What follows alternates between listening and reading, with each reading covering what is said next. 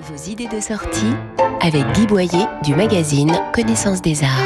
En présentant l'étoile des artistes de la figuration narrative appartenant à la Fondation Gandur pour l'art, le mémorial de Caen a trouvé un moyen formidable pour évoquer les années 1960-1975 et les engagements des artistes contre les dictatures et les conflits mondiaux la guerre du Vietnam, l'impérialisme américain, l'Espagne franquiste, la ségrégation raciale aux États-Unis.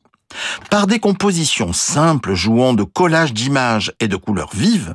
Bernard Rancillac, Hérault, Hervé Télémaque et leurs confrères dénoncent, critiquent et s'impliquent dans les mouvements sociaux qui débouchent sur mai 68.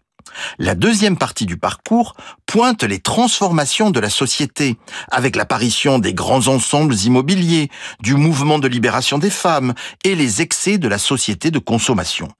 L'une des originalités de l'exposition est la présence d'objets de la vie quotidienne, comme ce tourne-disque Tépaz près des toiles de Peter Stempfli, qui, elle, zoome sur des boissons ou des cigarettes. L'exposition Année Pop, Année Choc, a lieu au Mémorial de Caen jusqu'au 31 décembre et retrouvez nos coups de cœur en images commentées sur connaissancesdesarts.com, rubrique Arts et Expositions. Retrouvez toute l'actualité culturelle dans le magazine Connaissance des Arts, disponible